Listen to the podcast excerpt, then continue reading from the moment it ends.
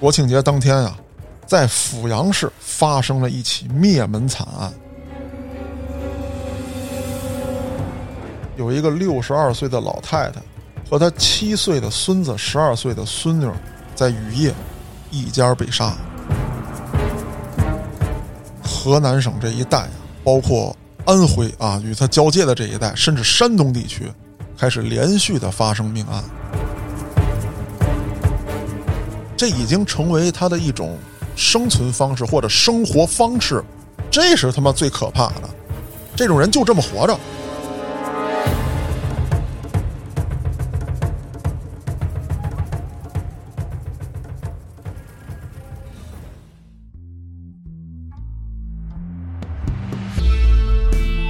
欢迎大家收听后端案内人。如果您有比较离奇的案件，愿意和我们分享，可以在微信公众号中搜索“后端组”，里面有小编的联系方式。您可以通过小编加入我们的微信群，欢迎您到群内与我们聊天互动。我是主播嘉哥。小黑黑，哎，我是剑叔。哎呀，我操！就是营造的这个气氛，我操，一下就稀碎，我操！不是，我得回馈嘉哥呀！您上回都提意见了，怎么了？太沉闷了啊！说半死不拉活的，咱就是岁数大吧，也不能入土似的那音调。不过咱说回来了，确实这种犯罪手法比较恶劣的案件吧，嗯，你在前边讲他们的经历的时候啊，可能还好，哎，一到犯案的时候，确实是真压抑，真压抑，嗯，气氛肯定是活跃不起来。对对对，所以说嘛，你们俩还是提前知道案情了，我什么都不知道啊。哎，这回我不知道啊，你也不知道啊，但是你怎么还是像死了一样啊？就是他了解我，他了解我，就是肯定这回又死好多人这案子哦，是吧？对了啊，原来是这样啊，那咱们继续讲吧。大哥，你戏精啊你？是，咱得把气氛再压下来。不是你到那儿了，你再压呀？咱现在不知道还压早了是吧？啊，那行，那咱得先继续，先继续。咱也不知道什么事儿呢啊。哎，听我慢慢道来。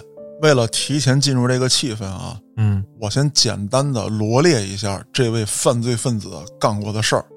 两千年九月十九日，河南周口市郭庄村有两人被杀。两千年的十月一日，安徽阜阳市有三人被杀，一人被强奸。两千零一年的八月十五日，河南纺车刘村三人被杀。一人被强奸。两千零一年的秋天，河南周口市两人被杀。两千零一年的冬天，河南平顶山一村庄两人被杀。两千零二年的一月六日，河南驻马店五人被杀，一人被强奸。两千零二年的一月二十七日，河南开封市三人被杀，一人被强奸。两千零二年的六月三十日，河南周口市四人被杀，一人被强奸。不再继续罗列。直到两千零三年的八月八日，石家庄五人被杀。从两千年到两千零三年，短短的四年当中，这位凶徒一共杀死了六十七人，强奸二十三人。我去，六十七人，这个数字有点吓人了。咱们这光想数字都已经吓人了啊！而且你看前面我罗列的啊，没有一起案件是只杀一个人的，至少还得再强奸一个。对。那咱们现在说说这人是谁？他叫杨新海，一九六八年出生在河南驻马店正阳县。这个案子呢，也是咱们六群的一位朋友推荐给我的，感谢啊啊，非常感谢。当时推荐给我这个案子的时候，他说了一句话，啊，我觉得点评挺到位。嗯，他说：“光怪陆离找老安，血腥残暴找嘉哥。”不是，我有时候老想啊，你说嘉哥录了这么多期这种。这么夸张的案件，他前期也做大量的工作，这个对嘉哥的心智会不会有一定影响啊？应该不会，因为嘉哥以前怎么说也是混在后厨的，是吧？天天也是亮刀的，高低他也宰过不少东西，就是说可能是阳气重吧，就跟以前说那屠夫似的，嗯，是吧？嘉哥有点那个气场。不不，我是建议嘉哥啊。咱们虽然一边要工作啊，另一边也在这心理这个层面上自己得疗愈一下，要不太辛苦了，精神层面受压抑了。对于我来说啊，就是说压力肯定是有，包括看这些案子呢，有一些影响。但是只要有酒，一切都能治愈。哦，说实话啊，做这些案件的时候呢，比方说特别凶残的、特别变态的，其实在我捋这些案子的时候，能看到一些视频跟图片。嗯，我会去看，因为为了我能更好的去讲述这个案件，我肯定要去看这些东西。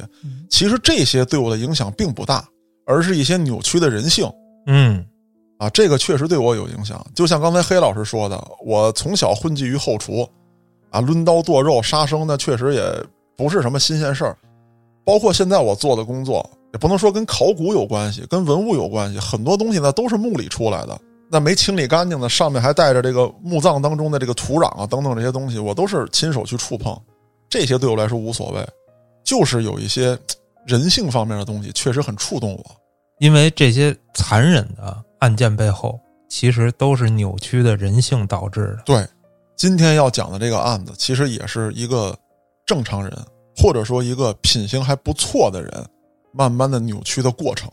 去，这都扭成麻花了吧？得六十多人。嗯，那咱们慢慢讲。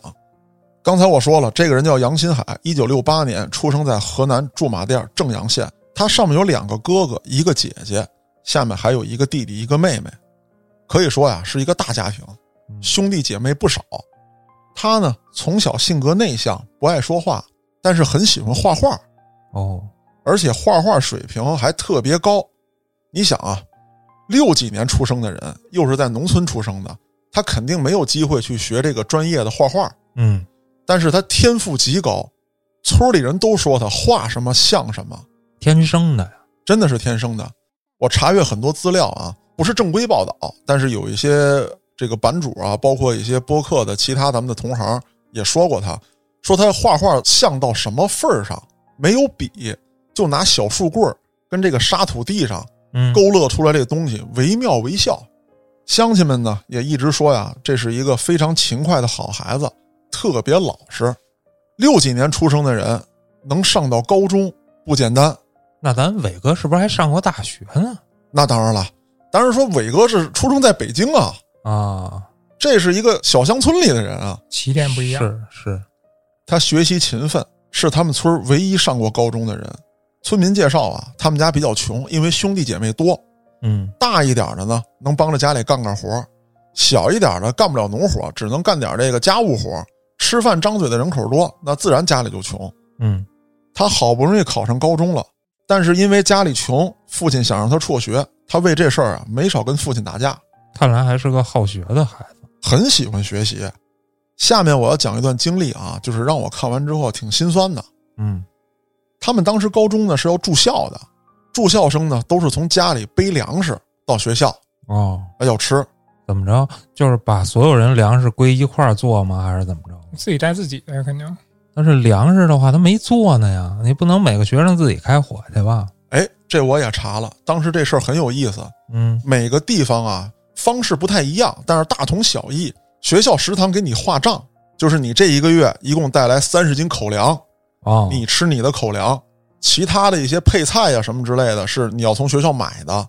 穷一点的是什么呢？就是我只带干粮，我从家背点咸菜疙瘩，哦然后来吃。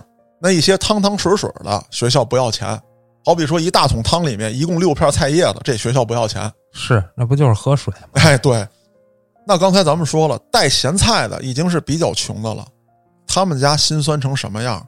孩子上学没有干粮，他要上完课之后自己去给人家帮忙干活，挣钱自己吃。他当时主要的工作呢，就是割草、放牛。挣完钱之后，留下自己吃的，还要给一部分到家里。哎呦，这是好孩子呀！真的是好孩子。可就是这么好的一个孩子，读高三的时候，突然离开学校，消失了。啊，那是回家了吗？没有。按理说啊，每到冬天，尤其是月末的时候，这孩子都会跟家里要一点粮食。嗯，他爸就背上一小口袋，拿点杂粮给他送去。为什么呢？你冬天活不好找啊。啊，然后他这个干粮又不够吃啊。可是正好这个月份啊，差不多十一月的时候，这孩子没跟家里要粮食。哦，当妈的又心疼，就跟这当爹的说呀：“说是不是孩子因为跟你有矛盾，不好意思张嘴，嗯，但不能让孩子饿着。”这时候又上高三了，说赶紧拢吧拢吧家里点吃的，赶紧给送过去。家里其实也没有什么余粮，是，他爹呢就变卖了一些家里的东西，换来了小半袋的这个杂粮，说给孩子送过去。一到学校，这老师见着杨新海的父亲，反倒质问起来了，说：“你们家孩子怎么这么多天没来上学呀？”杨新海他爹一下就懵了，我就是因为孩子好长时间没跟家里人联系，我专门来给他送粮食看他的。这孩子怎么不在了？这杨新海他妈知道这事儿之后啊，人就哭成了泪人啊。孩子丢了呀，对呀、应该不叫丢，叫失踪。对，高二了吧？高三高三了，嗯岁数不小了。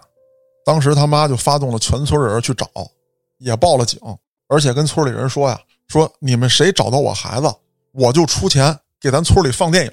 哪儿有钱呀？这不这不是画大饼吗？”不是，那砸锅卖铁他也得办这事儿啊。啊，那此时的杨新海干嘛去了呢？打工去了，他想挣钱，穷的，真的是穷的。是警方得到消息说杨新海在外打工，然后也找到了杨新海，并且联系当地警方说：“你去找杨新海，让杨新海给家里通个信儿，咱这失踪人口这事儿就啪咱就勾销了。嗯，”杨新海当时大概有个十六七岁吧，先是去了焦作的一个煤矿上打工，之后呢又到了太原的一个建筑队儿去做饭，在建筑队儿的时候啊，给家里写过一封信，啊，告诉家里我这是一什么情况，现在在外面过得挺好，如何如何的，安慰一下家里呗。但是自从他辍学打工之后，就再没往家里寄过钱。家里人也明白，这孩子跟外头这么大点儿，嗯，说是成年人吗？不是，啊，那肯定没法到正规用工单位去，零零碎碎的干点活，打点工，自己能吃饱穿暖就行了，也不指望他。那当时是不是没有特别严格的，就必须多少岁才能工作？我算了一下这日子啊，你看他出生在一九六八年，嗯大概十六七的时候，差不多已经到一九八几年了。嗯当时的这个工地啊，还有什么之类的，不是很正规，私人的买卖肯定是有了，嗯，私人的包工队儿雇俩童工，在那个时候是一个很普遍的现象。关键是警察找着他了呀，对呀、警察也不管啊。这个东西你不算失踪人口啊，我我就啊我就管负责找人，啊那找着了，那其他的事儿人家警察不管啊。大概是过了一年多，也就是说他在外漂流了一年多之后，回了一次家。回家之后，在村子边上的一个砖厂干了一个月的苦力。据杨新海的姐姐回忆说呀，说这个夏天他回来的，哎，就穿一条裤衩儿啊，啥也没有，衣服也没有，衣服也没有，我操！然后就光着膀子，穿着裤衩儿，光着脚，到这个砖厂干活去。砖厂老板给了他一双破布鞋。我之前挣的钱呢？你说到这儿了，黑老师，这也是杨新海走向犯罪道路的开始。虽然说他有文化，那个时候的高中生可就不简单了，是啊，而且他读到高三了，但是没有任何社会经验。老板拖欠他工资，哦，说你在我这儿啊干活吃饭不是钱吗？你这个饭钱从你的工钱里扣。不是，这是去了柬埔寨了是怎么着啊？柬埔寨应该比这还惨。啊啊，这这都是这样扣嘛，扣啊给你扣没了。对啊，你住这儿花不花钱？啊，扣。你未满十八岁，我雇你还替你担着风险呢。你要不干，你走。你看哪儿要你这小孩儿？合了就找个地儿吃饭。哎，啥钱也没挣着，在家待了一个多月，又准备出去。此时的杨新海还一直坚定啊，说因为现在我年龄太小，等我到了十八岁，正八经的是个大人了，能去打工了，我能拿全额的工资了，他们就不会这么欺负我了。他也快了吧？快了算算也快了。啊！对，一来二去一年多，正好也十八岁了嘛，嗯，出去打工去了。来到一家餐馆，又被老板拖欠工资。操！那这个时候，杨新海走的时候就想，我得报复，偷了老板点东西，嗯，回去就给卖了。其实他卖的呀，就是那个到收废品那儿嗨偷了点这个厨房的这些厨具、灶具、锅碗瓢盆啊，给卖了，卖了点钱。这一看，这么着来钱挺容易啊！哦，我辛辛苦苦这么多年，我不跟个他妈傻逼似的吗？还没挣着钱，我还让人欺负，凭他妈什么呀？合着干坏事儿才能挣钱？可不是吗？就刚才那帮老板不都是因为干坏事儿吗？对呀、他才没挣着钱对，啊！这就让他的思维有了转变。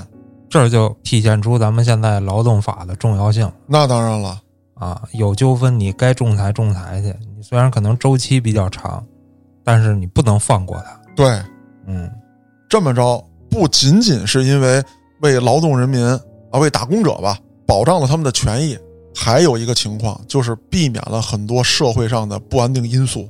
对，我无处投诉，无处申冤，嗯，会有人铤而走险，兔子逼急了那还咬人呢。啊，之后的杨新海一发而不可收拾，偷东西，主要就是盗窃，先偷小的，后偷大的。一九八八年，杨新海被西安市灞桥公安分局劳教两年。一九九一年，又因为盗窃被石家庄市长安公安分局劳教一年。这杨新海他爹最后一次见到杨新海的时候是到石家庄，嗯，警察通知他认人，他就去了。去了之后，他看见杨新海了，但是杨新海一句话都没跟他说，就跟着警察走了。那么这一次劳教的时候呢，有一个人对杨新海的影响非常之大，就是他在老家的女朋友。啊，还有女朋友呢，有女朋友啊，这个女朋友呢，我查了很多资料，有人说呀是他高中时候的同学，嗯，有人说呢是他的发小，同村的姑娘。青梅竹马，啊，可以这么说，无论是高中认识的，还是同村的，还是怎么着，那肯定是在天真烂漫的时候，他们形成了一个比较真挚的对爱情的一种憧憬的一个状态。在这么多年里边，他断断续续的还是有回家的呗。对啊，就是女的没跟着他呗，啊对，啊，但是当时这两个人还是男女朋友关系，那咱们说这个女孩对他有什么影响呢？他当时跟杨新海说：“好好改造，我等你回来。嗯，等他，”按理来说啊，这应该是一份比较美好的期盼。啊，你就好好改造呗，对呀、那在改造的日子当中，每当杨新海觉得心里难受的时候，都会想到他这位女友，都会想到女友的鼓励，也都会想到自己出去之后靠劳动致富，跟自己的女朋友过上好生活。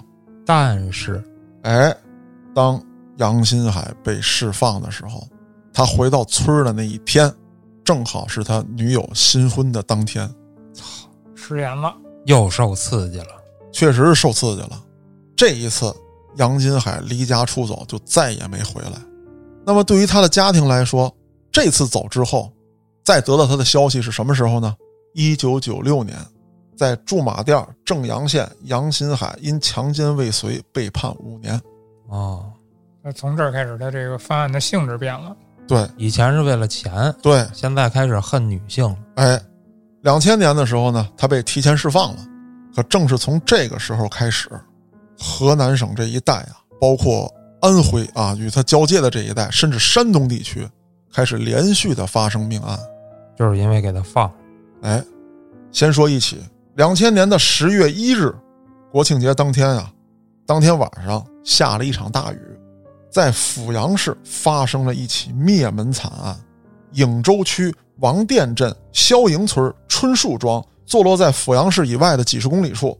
这条村子周围的路啊，都是蜿蜒曲折的乡间小路，下过大雨之后泥泞不堪，根本通不了车，人走到那儿都没进半条小腿去。哇，那不是沼泽地吗？我村里那路啊，这个我还真赶上过，它叫翻江，就是都是拿土压的嘛，里头有点石灰，有点土，就怕下雨。就这路还没压实的时候，一旦下雨了，那都是大泥浆子就是一个就是土太松，啊！对，嗯我知道这种路，好多第三世界国家不都有这种路？哎，而且这雨过完以后，你不是压出大车痕了吗？嗯，再一干，哎，到那儿就容易搁浅。没错。嗯，那当天晚上就在这村儿，有一个六十二岁的老太太和她七岁的孙子、十二岁的孙女，在雨夜一家被杀。在家里吗？在家里，这个老太太太阳穴被砸了一个大窟窿，右下巴似乎是用刀捅的，也有一个大窟窿，牙都翻出来了。小孙子脖颈处被捅了一刀，小孙女是被勒死的，整个绳子都勒到了脖子的肉里。我操！而且警方赶到现场的时候，发现小孙女手里还抓着一把泥巴。警方当时分析，小孙女应该跑到院子里了，又被拽回来了。哦，更让人觉得发指的是，这位十二岁的小女孩死后尸体被侮辱了。我操！不光手段残忍，性质还恶劣。对啊当时警察不得崩了啊？当时警察就觉得这个案子极度恶劣，就开始调查。警方当时觉得应该就是当地人犯案。怎么说？我刚才介绍了，这个村子呢比较偏僻，而且不怎么通车，就那个道路嗯你也走不了车。那如果说是入室偷盗，家中没有少什么财物，确实少了点钱，只是现金没有了。那警方觉得这很有可能是犯罪分子的一种迷惑行为。嗯如果偷东西，为什么来这么偏僻的村子，路还这么难走，这么泥泞的道路？那你肯定要留下大量的足迹。这样的话，犯罪分子就是不太明智的一个选择，收入少，风险高，没有必要这么做。为什么说是本地人作案呢？那首先来讲，他肯定了解这个村子；其次，他能知道这家人就在这个时候只有一个老太太和两个孩子。至少观察过，哎，他至少观察过。那这不是警察就错了吗？对了，警察就怀疑到跟这老太太有过节的一个人，是他们同村的。被怀疑的这个人呢，姓楚。赶巧了，老太太这一家死的那天晚上，这姓楚的到当地的公安局报案，说我们家有四十多只鸽子，当天晚上被偷走了三十七只。操，这怎么偷啊？是啊，鸽子玩意儿拿车拉，我第一次听说偷鸽子的。所以说，警方也觉得很纳闷儿，偷鸽子，偷你鸽子干嘛？再说了，你一个农村养鸡养鸭，你养鸽子干嘛？鸽子倒是挺值钱的，它甭管是功能性的还是肉鸽，对，我媳妇儿生完了，我就给弄俩鸽子。，嗯对，说鸽子比那个老母鸡要厉害多了。嗯，可赶巧了，你报案的那个时间段，正好是法医看见完之后，是老太太死了之后的那个时间段，哦，连上了。连上了。警方就觉得你是不是在故意，哎，设下迷障？那不太可能吧？就是你想制造一个不在场证明，但是你时间没卡算好。关键这也证明不了他不在场啊。他只是说他们家鸽子被偷了，他没法证明他在哪儿啊。他去公安局报案了，那不是之后吗？对呀、嗯、所以说警方觉得他没有掐算好时间。你原本想的是哦，当天晚上我在公安局呢，哦啊，然后这儿死人了，跟我没关系。但是法医已经很精确的把死亡时间计算出来了，这是警方的一个推测。那不能光有推测呀，警方就开始盘查。经当地村民反映，说这个人跟这老太太确实有矛盾。这个人平时有小偷小摸、手不干净的习惯。嗯警方在他们家里就搜了，在他们家发现了这个自制的土枪。呵，也不是个善茬呗，他说了，我看鱼塘，啊我拿这个，对吧？晚上防偷鱼的。嗯，但是警察不管你那个，你还是非法持有枪支啊！对啊，关键这哥们儿有点惨，又是偷鱼，又是偷他鸽子，那警方甭说别的，拘留十五天。据姓楚的回忆，他在拘留到第七天的时候就被带到了颍州区公安分局。当时警察就问：“你交代一下杀人家老太太的事情这我咋交代吗？啊？”他就说了：“说这跟我没关系啊，说我承认我原来到他们家偷过东西，嗨，这就更说不清楚了。可不是吗？好，那你说说你偷东西的事儿吧。那得了，你一交代偷盗，那看守所啊，走你，再追加你点时间，而且还多次提取他的头发、精液、唾液。但是最闹心的就是这人还关着呢，又案发了。哎，说对了，对，可是这姓楚犯下的事儿啊，也足以劳教他了。嗯偷盗、非法持有枪支啊等等这些事儿也被劳教了。两千年的十月三十日，他被通知要进行劳教；两千零一年的十月十六日，劳教结束。但是在村里人眼中啊，他依旧是杀人犯，直到最后，就是真正的这个杀人犯被抓住之后，才洗刷了他的冤屈。那得多少年之后了？四年多嘛，嗯咱接着往后捋。两千年的九月二十日下午一点多，河南省周口市的一个郊区，又发生了一起惨案。七十多岁的老杨头和他老伴儿惨死在屋里。专攻老年人呀，这是。好下手呗，嗯好巧不巧，警方又怀疑到了另外一个人身上。这个人是同村的杨德利。这个老太太呀，在村里开了个小卖部，杨德利呢拖欠她烟钱，这老太太就经常跟杨德利吵架。咱都知道，这农村老太太要骂上街来，那不是一般人比得了的。杨德利因为几次被骂的挺惨，也跟这老太太针锋相对嗯啊，甚至有的时候还有点肢体接触。而这个杨德利自己本身呢也有前科，一九九五年的时候因盗窃罪被周口市人民法院判处过有期徒刑一年。嗯，这告诉大家一什么道理啊？就是别犯事儿，犯完事儿以后再出什么事儿，先怀疑你。对，而且他这盗窃罪啊，咱说是犯的谁家的呢？就是死去这老太太他们家的。嗯，这个杨德利去的就是死者他们家偷过东西被判的。不跟上回那差不多吗。对呀、要不说无独有偶呢，嗯这又给警方制造了极大的麻烦。那之后的一年多时间当中，在豫皖交界一带发生了多起这样的命案。咱们先简单介绍一下啊，这豫皖交界一带主要是哪儿？指的叫庙岔这么一个地方，就这虽然北京话了啊，它其实是岔啊，庙岔庙岔，哎，但是不是古岔的岔，是岔路口的岔哦，啊。它呢是位于这个安徽省临泉县、河南省新蔡县与河南省平舆县三界交界处，地跨两省，是个三角地带。这一地区啊，可以说是当时的一个三不管，毒品泛滥。金三角，哎，小小金三，小金三角，在当时啊，也就是两千年的时候，还被戴上了全国毒品重点整治区的帽子。他就不能给划到这三个角里边一边去吗？非得三不管吗？我就不明白了但咱也整不明白这事儿啊。啊。那嘉哥刚才那人到底抓了吗？逮起来了，逮起来之后就审啊，但最后因为证据不足，法院给做出了不予起诉的判决。哦，反正这俩还没冤啊。嗯，但是村民是不是又不信了呀？那当然了，啊，折腾的确实是不善。那我接着说，嗯两千零二年的十二月，就在这个三不管这地带又发生了一起命案，四十二岁的李德新全家被杀，灭门呐！灭门案，而且他是被杀之后第二天才被发现。第二天，李德新的母亲来看李德新，李德新这家是怎么回事呢？他媳妇儿啊因病去世，自己呢就抚养着这个儿子跟女儿，有时候呢老娘，也就是说这个孩子的奶奶，就过来给帮忙搞搞家务啊，做做饭。到了吃饭点了，这老太太就过来了，说我给收拾收拾屋子，给我大孙儿做点饭。一进屋可就傻了眼了，李德新一身是血，死在床上，脑门被砸了一大窟窿，男孩被捅了一刀，从脖颈处捅过去的，而这个小女孩、小孙女也是死后尸体遭到了侵害。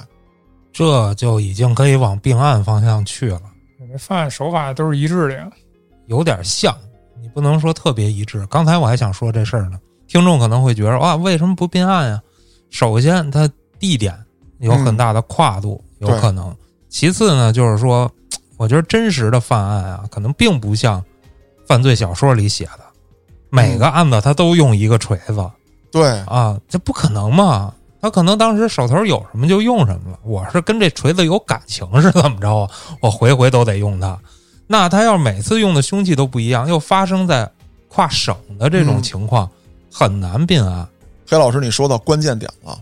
咱们拿嘴一说，哎，天南海北都搁一块儿了，这些地方离得可还挺远的呢。省与省的交界，那不是闹着玩的，这一跨度可能就几十公里、上百公里出去了。是搁欧洲都他妈跨国了，对呀、所以说还不能这么草率的就并案侦查。对对对，再有一个，黑老师你说的特别准，就是他这作案工具。那既然聊到这儿了，我也不卖关子了，咱们就说这犯罪分子他一般是怎么作案、怎么处置这些作案工具的，他采取了哪些手段。这个案子就特别像我前几期聊过那个周克华。第一，他几乎不乘坐任何交通工具，哦，进山那个是吧？对腿儿上那个啊腿儿的，他还干嘛呢？偷自行车，啊，偷骑骑完扔撇了，而且不住宿，到哪儿偷偷猫一宿就完了。他那叫露宿。对，嗯就是说不住店啊。那咱们转回头来再说这作案工具，他每次作案绝不重复使用作案工具。虽然几起案子都是说有这个刀捅、锤头砸，但基本上做完这一次案子之后，他就把工具销毁，再到另外一个地方买锤子或者买刀。他更缜密的思维在哪儿？好比说吧，准备在朝阳做个案子，他在石景山买把锤子，啊，哎揣身上溜达到朝阳，或者骑自行车到朝阳，在那边犯完案之后，把锤子马上处理掉，比如说扔通惠河里。我觉着啊他肯定被关着的时候嗯，学了点儿没错，啊，要不按他以前的经历，我觉得很难说像郭哥似的有这种反侦查的思维。，对。嗯再转回头来说我刚才讲的那个下雨那天晚上，十月一号被杀的那一家子，泥泞之路为何没找到脚印儿？下雨了呀？屋里呢？哦，为什么呢？他把鞋脱在了屋外，然后自己把脚擦干了，进到的屋里，而且还套了一双干袜子。嘿，还有几起案子，他是怎么做的？他是把袜子套在鞋外面进的屋，哦，而且他每次还穿不同大小的鞋。嘿，太细致了。是不是还得再背点沙袋什么的呀？对，啊，对呀，确实是因为你不同胖瘦的人踩的脚印不一样，你穿大鞋你就得负重一点，负重，然后迈的啊步子大。啊，总之吧，做足了功夫了。再有就是这个人，他每到一个陌生地方，绝不与人说话，只有晚上出来。更神奇的是什么啊？他在这个过程当中，就四处流窜的过程当中，还被警察抓住过，啊，还被拘留过。但是肯定不是因为那些事儿，对，警察抓住他，问他干嘛，他就说自己嫖娼。这太可疑了吧？哪有自己说的呀？我操就是大半夜出来，你干嘛呢？你是谁？他每次都报真名，啊！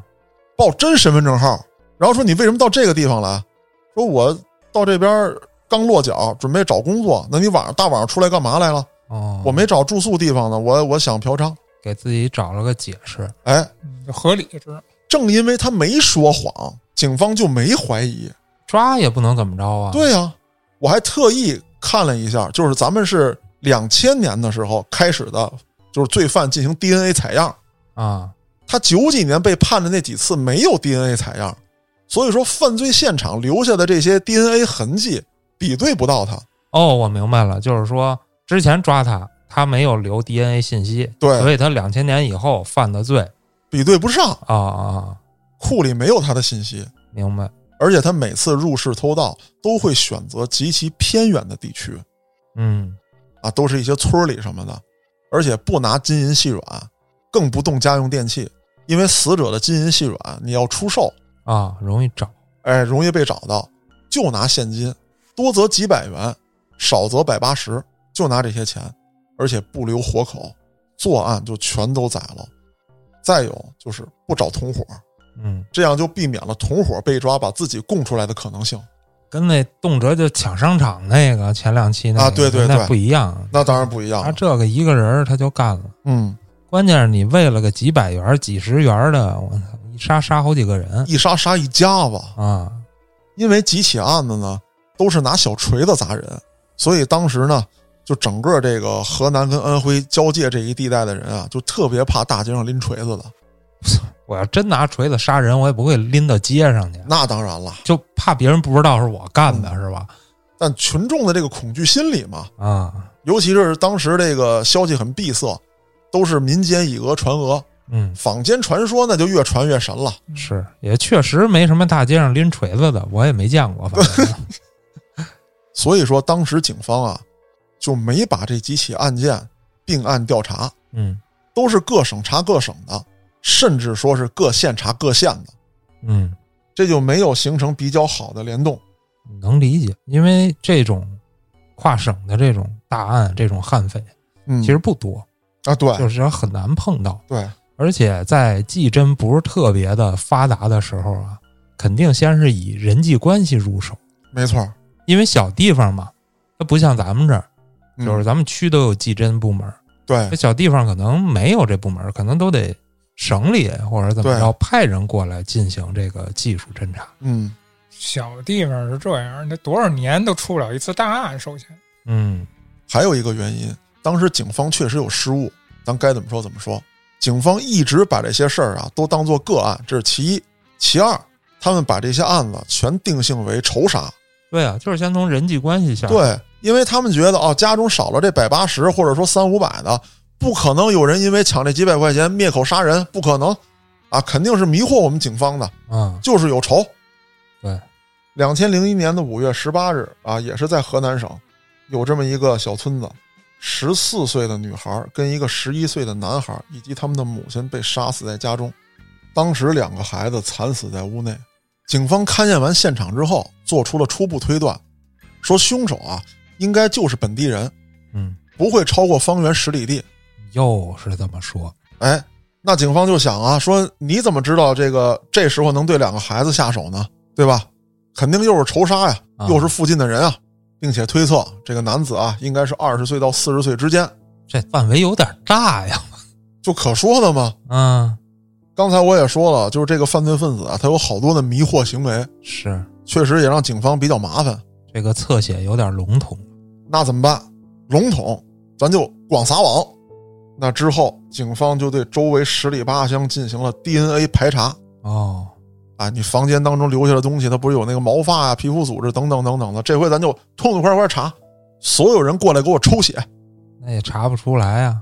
肯定是查不出来啊。但是这个方案后来就被警方延续下来。两千零二年的十月二十二日，河南驻马店又有一家人遇害，其中有一个六岁的小女孩当场死亡。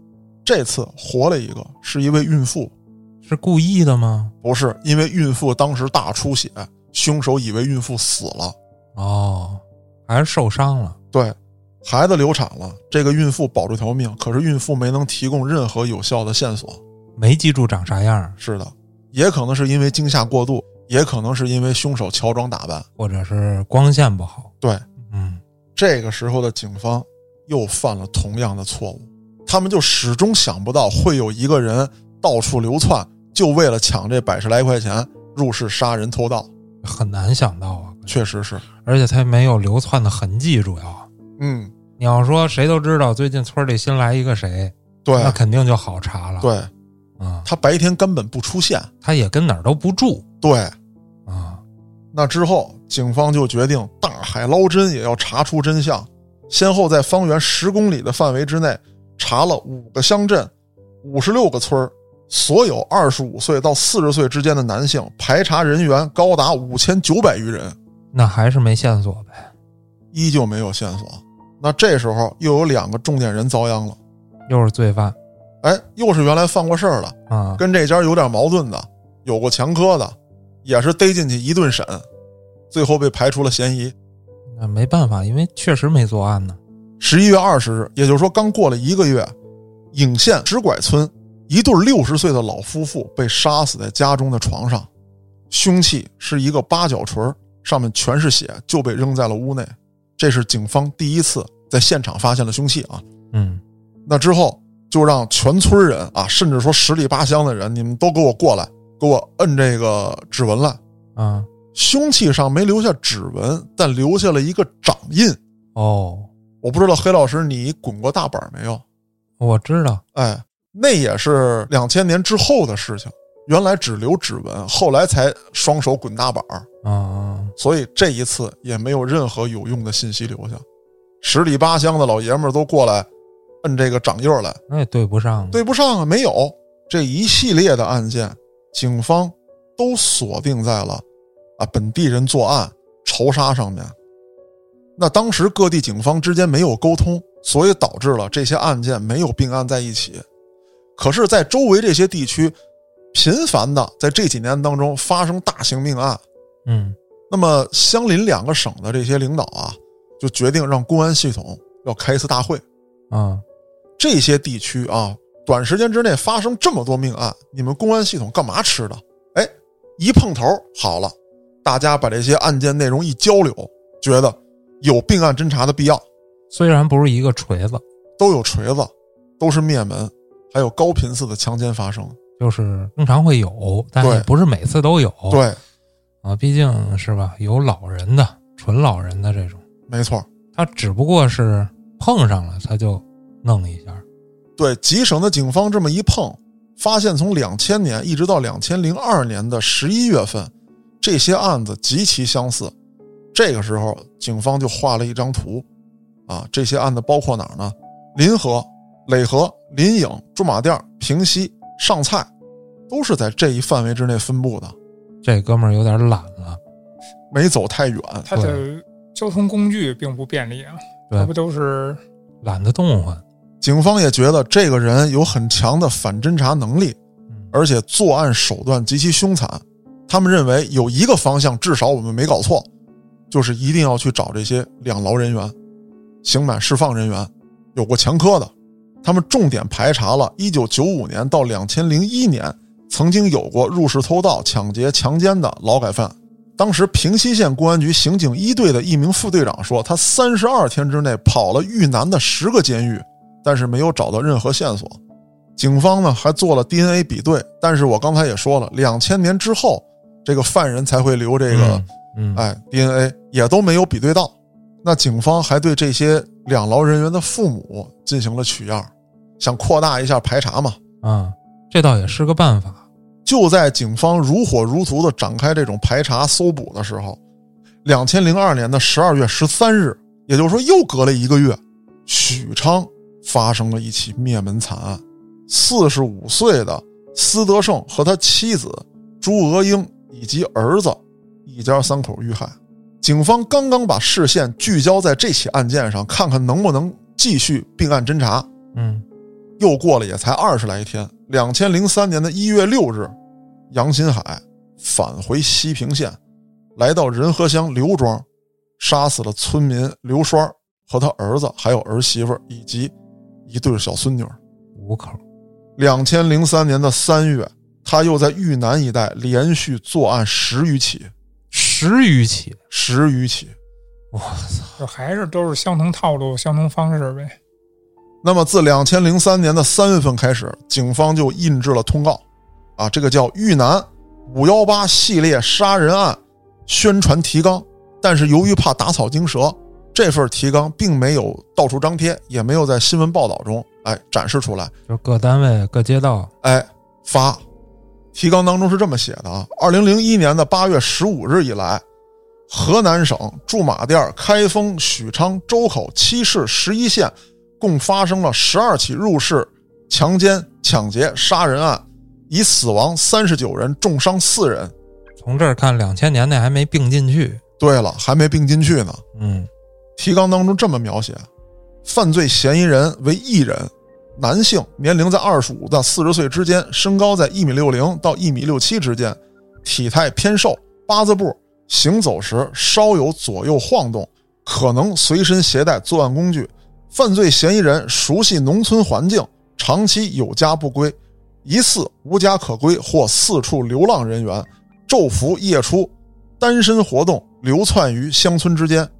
第三点，经济条件较差，性格内向孤僻，有前科。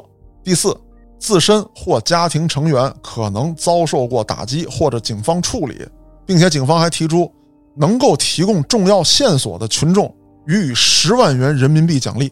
这个侧写已经相对比较准确了。是的，但是嘞，这份提纲给警方自己也造成了麻烦。怎么说？一共印了三十多万份我操！那之后呢，就陆陆续续的举报信啊、检举电话呀，对，就把公安系统给炸瘫痪了。就为十万块钱嘛。啊啊，准不准的，我先报了呗。对啊，啊万一沾点边呢？甚至还有什么呢？黑老师。我就瞅你不顺眼啊！我跟你有仇哎啊！我就算这事儿，肯定我知道不是你，但我让警方查你两天，或者把你逮进去两天，恶心恶心你，我也高兴。是。再说了，是你警方让我提供线索，又不算我报假案啊！我没报案，我提供线索，这事儿给警方弄得也很头疼。那这一边呢，你得处理老百姓的这些举报啊；那另外一边呢，排查工作又不能停止。只能加大警力，继续搜索信息。两千零三年的八月十五日，公安部召集各相关省份的侦查部门到河南省开会，将安徽、山东等地的案件一起并案侦查。啊，到这儿正式并案了。直到这次并案，才把我两千年说的那个案子并进来。啊，那这个时候呢，随着通告的这个发出，再加上警方的力度加大。从两千零三年的春节开始，杨新海在河南境内的作案次数明显减少，慢慢转移到了山东、河北等地。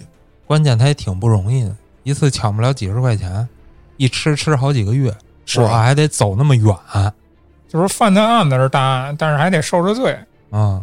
这玩意儿拿两条腿走着跨省啊，十一路，你这够可怕的。其实，这个杨新海从两千零三年的八月份之后就已经来到了河北省，嗯，并且在邢台做下了一起案件，杀死了三口人。一家三口也是一夜之间被灭门。随后又在路边偷了一辆自行车，离开了邢台。而且这次作案，杨新海又换了一种手段，嗯。他先到邻居家，就是被害人的邻居家，偷了一把斧头，哦，然后砍死了被害人一家，洗劫了财物，把斧头留在了现场。他是想嫁祸人家吗？但是这太明显了呀，警察也不傻呀，对，警察已经并案了，啊。而且警察也意识到原先我们犯下了什么什么样的错误，啊，就总是去怀疑，哎，这个是邻里之间的矛盾，是熟人作案，是仇杀。你这次又如此的掩耳盗铃，你这东西这个迷障，我们太容易看破了。那可能就是为了避免那个购买凶器的时候的危险嘛。其实这个时候的杨新海啊，已经开始诚心给公安系统布迷障了。嗯，三天之后，他又出现在石家庄，杀死了姓魏的菜农一家五口。哇塞！三天呢，三天就连续作案两起以前听一个灭门案都觉得挺吓人的，啊，叫系列灭门案。次次灭门，而且时间挨得还很紧密。当时警方也意识到，说这个犯罪嫌疑人这个时候可能已经不在河南省，也不在安徽省了。那河北发生的这些命案又如此相似，是不是这个人已经流窜到了河北？很有可能，因为那些地方已经不案发了对，啊。作案手法相似，河南不案发了，到河北案发了，那就赶紧联系这河北警方吧，嗯说我们这儿有一个什么什么样的案子，是怎么怎么回事儿啊你们这儿要赶紧注意。河北警方高度重视，就开始大范围的排查。那就在他从河北准备跨界去天津的时候，被抓获了。哎呦，可抓着了当时抓住他的时候，他也特坦然，一个人在铁道上走呢。啊！因为河北省出了这些大案，然后又与山东、河南、安徽的这些案子极其相似，那这时候就开始注意了。所有什么大半夜跟街上走的人，必须接受排查。当时警察发现他的时候呢，这个杨新海也特坦然，就跟警方说：“啊，我叫杨新海啊，嗯，啊，你干嘛呢？我我找小姐。操你的！火车道上找可就过分了。哎，对，警察也说呢，我找你奶奶个哨子！嗯你是他妈要日道丁吗？甭废话，先跟我接受排查。”嗯杨新海当时特淡定，因为这种场面他见过。嗯，可是没想到这回抽你脏操血，剪你丫头发，他妈取样 DNA 了，DNA 了，挨个比对。因为这回已经足够重视了，对，不拿你当街溜子了哎，对，啊。挨个比对，就是也不是针对他，警方当时也不知道他就是，对，反正是半夜溜达的人，觉得不对劲呢，全这么弄。全这么弄。嗯。这回一下就对上号了，咱可想而知啊。就是当时我捋这个案子捋到这段的时候，我心里一惊，嗯，他如果流窜到了天津，在天津做完案，下一步会不会奔北京来？嗯，看他的作案风格，那应该就是周边地区，嗯。肯定不是城区，啊，对，应该是村儿里，但确实也是一路北上。有可能。哎，非常有可能。那至此，震惊全国，流窜四省，作案二十五起，杀死六十七人，伤十人，强奸二十三人的杨新海案终于告破。太难了。那在整个的审理过程当中，杨新海还在狡辩，这还有什么可狡辩的？就是他不承认自己杀死六十七个人。他说：“你们警察有些破不了的案子，开始往我身上安。啊，但是铁证如山啊，你 DNA 比对在这摆着呢，对不对？你的整个掌纹什么，你拿过那些东西，挨个都对得上号。再加上你这手法一直有又是这么相似，也没有跟谁能重叠的。那当时呢，还赶上一个特别重要的历史时期，就是要取消枪毙啊呃，没取消死刑，只是取消枪毙。啊啊，不取消死，没有说取消死刑啊，就是不枪毙，改注射。啊啊啊！只能说咱们当时的公检法人员十分果断，在执行真迹死亡之前，把这个案子定性了。给他枪毙了，哎，枪决，枪决我都觉得不过瘾那当然了。乱乱枪枪决的。啊，这不不解恨嘛？那之后，这个案子也被列入到了公安大学的一个典型案例里面，嗯，很多公安系统的学生都要去学它。血淋淋的教训。没错，嗯，当时参与侦破此案的中国人民公安大学教授李玫瑾就说过，这个凶犯杀人不分男女老少，不留一个活口，同时他实施的系列案当中显示出非常具有反侦查的经验，而且作案手段果决，有能力逃避侦查，避免暴露。这样的犯罪嫌疑人有两个特点：第一呢，就是他的家庭背景要值得大家的重视，很可能他在童年期或者在青春期受到过冲击和打击；嗯。第二，这个人性格孤僻，很有可能外貌特征不是很突出，也就是说，类似于身材矮小，或者说扔在人堆里找不着。嗯那么，这位教授其实就是研究心理学画像的，啊他把这个案子作为了一个典型的案例。其实你知道，就这类案件，包括嘉哥之前说那个周克华，他们有一最恐怖的一点啊，就是他不贪，嗯你知道吧？他一旦不贪，这个东西才是最难查的。对我能拿这些，我就拿这些。说这儿有一金溜子，不碰，拿现金就是拿现金。关键他还沉得住气，对嗯动辄就好几个月，啊，就那点儿就够了。然后露宿街头，哦露宿大山或者实际上，一般人犯案，他为什么为过上更好的生活？他不是，他是为了我能活着就行。嗯这已经成为他的一种生存方式或者生活方式，这是他妈最可怕的。这种人就这么活着。我是没见着他当时被抓的时候什么样啊，嗯我觉得肯定还是有区别于正常人的，对，因为你想他没有家，他没有正常的这种作息啊、洗漱啊、嗯换衣服啊什么的，我估计有点像野人的感觉。应该也不会。如果是很特殊的那种样貌什么的，其实，在人群里更不易隐蔽，啊，他也不在人群里啊，没说嗯昼伏夜出。对少出现。但是你也不嗯能太特殊，是吧？至嗯，少看上去，他跟周克华还有区别。周克华真乔装打扮，他为了这个蹲点儿、啊，看银行的这个情况、换装等等的，这个人没有。